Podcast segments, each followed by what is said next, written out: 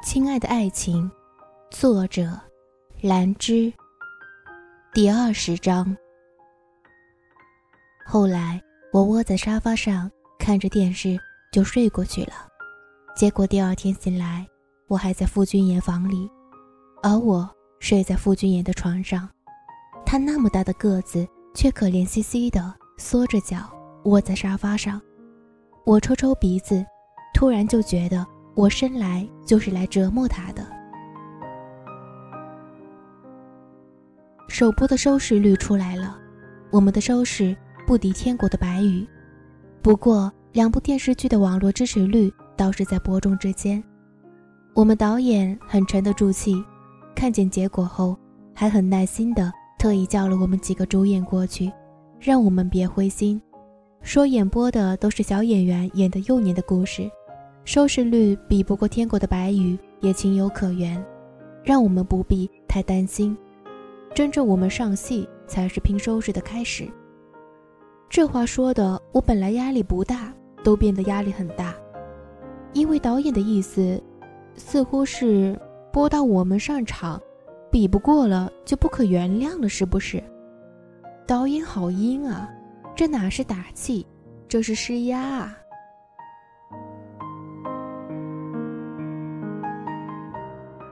傅君言的演技自然广受好评，《苹果日报》有一篇专门写他的报道，标题就是“人气天王傅君言，这个疏离却温柔如玉的男人”。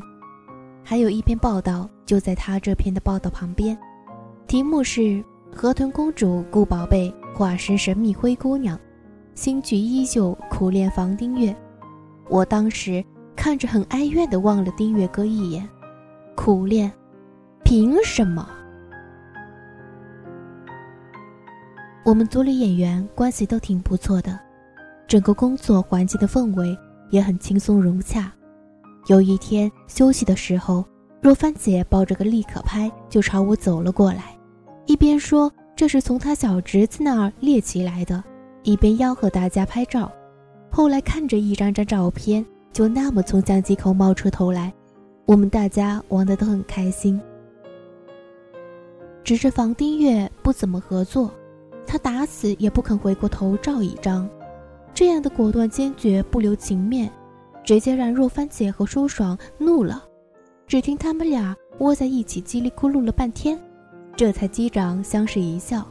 我站在后面觉得情况有猫腻，观察了半天，却也未见他们有任何动作，心中顿时又觉得我高估了他们。冰山男是不可战胜的。过了一会儿，若帆姐突然走过来，偷偷拉着我说：“小爱啊，我和舒爽打赌了，谁先拍到房丁月的正面照，谁请吃羊肉串，那种又大又香的，还辣。”我一听乐了：“真的假的？”“当然是真的。”我最近上火挺严重的，所以傅君言也看得我死紧，这几天饮食都很清淡。但凡有一点不合适的食物，也不让我碰。可是偏偏上火了，我反而更想吃那些辛辣刺激的食物。但是我没那个胆自己偷偷溜出去乱吃。但如果剧组请客呢？我心中嘿嘿一笑。这还不容易。我摆了个 OK 的手势，顺手接过若帆姐手中的立可拍，上前几步，歪着头就喊了声：“丁月哥。”房丁月果然闻声回头，我笑嘻嘻的，抓紧时间按下了快门。我把相机里刚打出来的照片拿出来看了看，对着丁月哥一脸诧异的表情，笑着扬了扬手中的相片，说：“丁月哥，回眸一笑百媚生哦。”我这边正得意呢，谁知那山还比这山高。舒爽在身后用着相机咔嚓了一声，然后他很拽的。吹了吹额前的发，说：“若帆，我们可是打赌谁先拍下顾宝贝和房丁月两个人的照片哦。又没说是合照，我本来想等会儿补一张小爱的就好了。”若帆姐有几分泄气的嘟囔：“请客吧你。”舒爽扬扬相机，笑着对我眨眨眼。我看着若帆姐脸上的惋惜样，又看看房丁月，不由得感慨：螳螂捕蝉，黄雀在后啊。房丁月这时也走过来，一把抢过我还握在手里的照片，轻轻地敲了敲我的脑门，说：“笨。”我哀怨地看着把我也算计进去的那两位，很憋屈地扬起脑袋，哼了一声。若帆姐有一天拉着我问：“小矮，你怎么都不带你家顾小安来片场？听说拍汉情的时候，你可是天天带着你家那个小宝贝。”怎么轮到我们剧组你就这么不给面子，也不带给我们啾啾你的小宝贝蛋？我们都很欢迎的好不好？我点着头说谢谢，只说有机会一定带安安来。说着说着，心里倒是浓浓的想念那小家伙了。当然还有爹地和小启，小喜不会回来之后真的一哄就哄出歌剧来吧？那天我带着电脑去现场，没轮到我上戏的时候，我就抱着电脑在一边潜水。后来舒爽走过来制止我说：“顾宝贝，你坐过去一点，嗯，顺便再拿你电脑给我用用。”我点了点头，挪了挪座位，把电脑递给他。他用电脑登了登自己的官网，然后又开了微博。他说：“顾宝贝，你粉我一下。”那口气。英姿飒爽，我皱了皱鼻子，乖乖听话照办。后来我们就这样互相加了关注。我往屏幕看了看，舒爽关注的人只有三个，比我还少，简直和傅君言有得一拼。他也不客气地玩了玩我的微博，看到被关注的时候，他顿了顿，才转过头来问我：“傅君言关注了你？”我点点头，问：“怎么了？”他用很猥琐的眼神把我从上揪到下，又开了网页上网站，突然就哈哈大笑了起来，大力的拍着我的背说：“顾宝贝，我看你上网记录可是有我官网哦，怎么样，迷恋姐？”我囧，严重鄙视他一眼，别扭的撇过头。舒爽又欺诈的表情对着我贼笑，笑着就拿起相机，趁我不防又对着我拍了张照片。从我进剧组的第一天起，我就发现舒爽日日随身带着单反，完全是个摄影爱好者的派头。丁月哥曾深恶痛绝的说：“舒爽简直就是个隐形狗仔，无时无刻都可能会拿起相机悄然一击。”我记得当时我拍拍他的肩说：“丁月哥，咱卖的就是这张脸，忍了吧。”可如今我对我当时的回答悔不当初啊！因为舒爽最常拍的不是别人，恰恰就是我。不一会儿，我就眼睁睁的看他动作利落的把那张照片上传进电脑，并且以迅雷不及掩耳之势传上了他的微博，而且下面附注：这几天拍戏间隙，顾宝贝就会抱着电脑缩在一角，让人很想搓他脸。我纠结，对着照片里。我明晃晃的侧脸，努力的拿回电脑，想了半天，在他的注目下，回了闪亮亮的三个大字：“舒爽哥。”果然，这会儿成功把他引爆了。剧中，白岩依旧温顺，依旧乖乖的住在别墅后的仓库里，依旧穿着好友阿莫接济他的旧衣服，每天打三份工凑自己的学费。为了省两块钱，徒步走回家。他会说：“反正都是要走，多走点路也没有关系，因为公车不会上到山顶上来。这是富人区，不需要公车。只是白岩会在每个夜晚，月亮升起的时候，悄悄地跑到后花园的榕树下，就那么坐着发呆。那是小时候，妈妈常带他晒太阳的地方。”从七岁那天起，他的哥哥和父亲就再也不许他踏进后花园一步。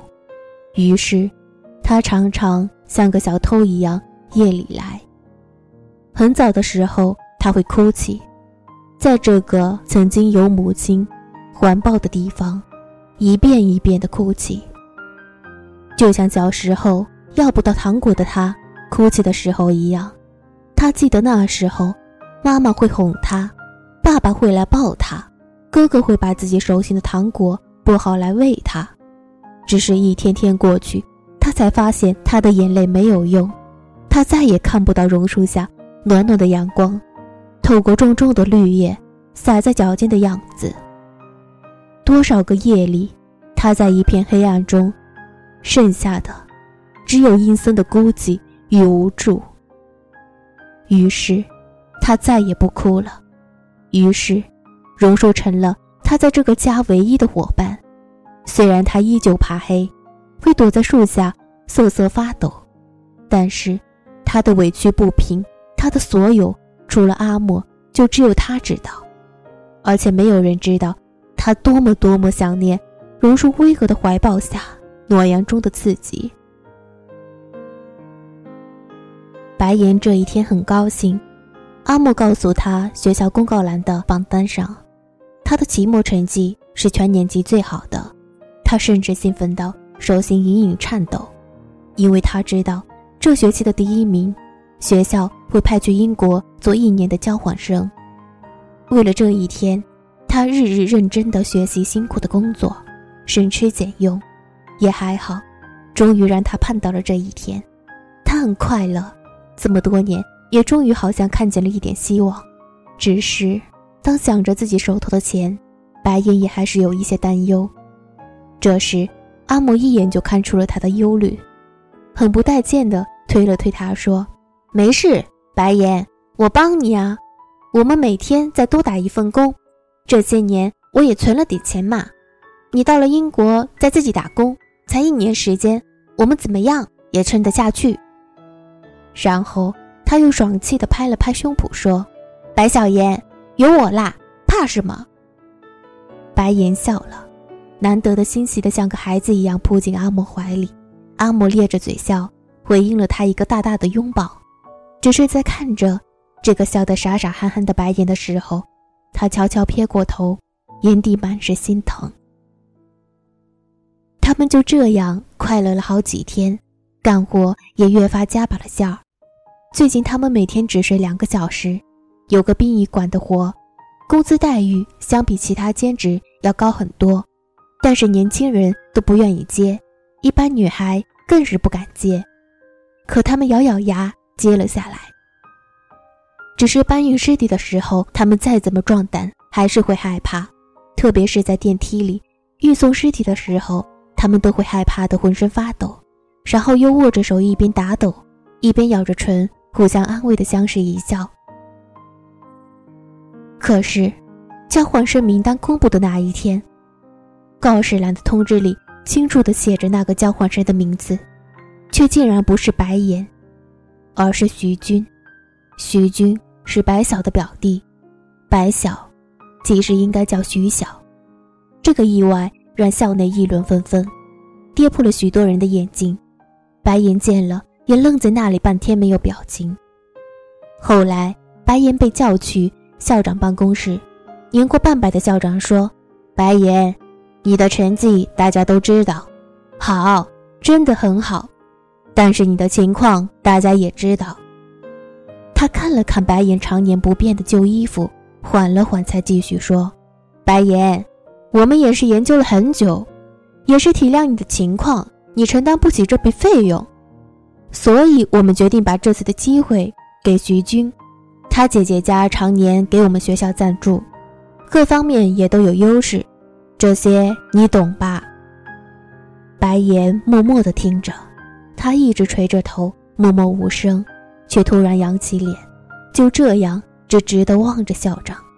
她长得极美，总是。衣着这样的差，但是一眼看上去就像个瓷娃娃，皮肤嫩得像是能掐出水来。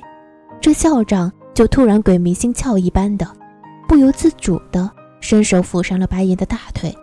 他说：“白岩，你知道，如果你愿意，我可以给你下个学期的奖学金。”那言语和表情已经说明了一切。就在这时。办公室的门却被打开，白晓带着徐军拿着材料走了进来。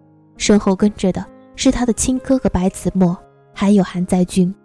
双方都愣了一下，笑人的手也因为事出突然，还僵在白岩的大腿上。白岩清楚地看见他们一个个撅起眉头，显然是把刚刚校长的话听得一清二楚。这时，白岩强压下心底所有的情绪，闭了闭眼，才再度抬起眼，讽刺地扫了一眼白晓和他身后的徐军，这才又转过脸，一双大眼直直地看向对自己的一切遭遇无动于衷的亲哥哥白子墨，一动不动的。他像个石雕一样，被挺得笔直，眼底满是控诉与愤怒。缓缓的，他浑身一抖，这才垂下眼，轻轻的抚开那只放在自己大腿上苍老的手。他只吐了两个字，声音轻的不能再轻。他说：“笑话。”然后他起身，嘴角微微扯着冰凉疏远的笑意，就这样和他们擦肩而过。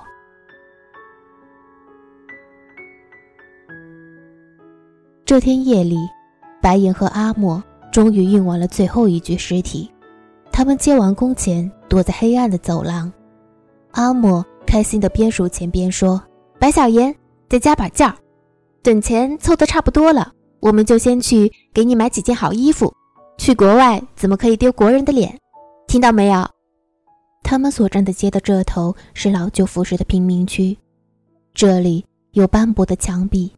堵塞的下水道，臭气熏天的垃圾，而街的那头，是繁华醉人的商业街。白岩这时抬眼，便看见一辆宾利缓缓地停在街的转角。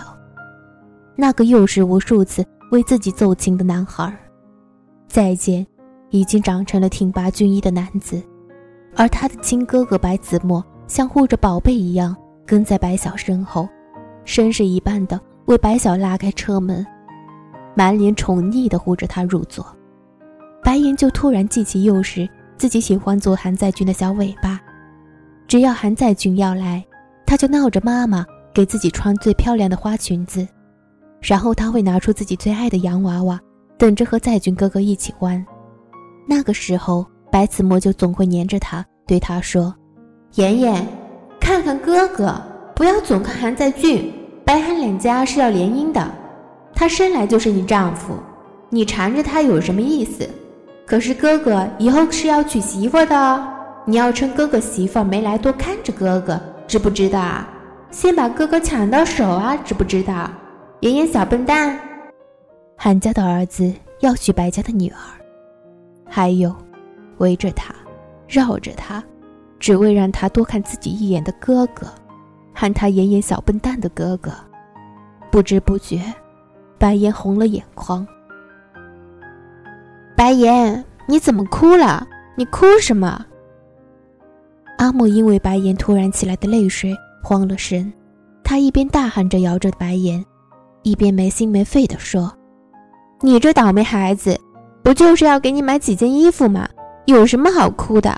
不哭不哭，你这倒霉孩子。”你就是受了多大的委屈了？你说着说着，阿木自己也愣了一下，叹了口气，才说：“别哭了，我知道你苦。”阿木性格爽朗，男孩子气，所以他说话也大气，再加上他一急，声音就更大了几分，这样也就惊动了接那头的人，而他们就这样，深深对望，却分明的。画出了两个世界。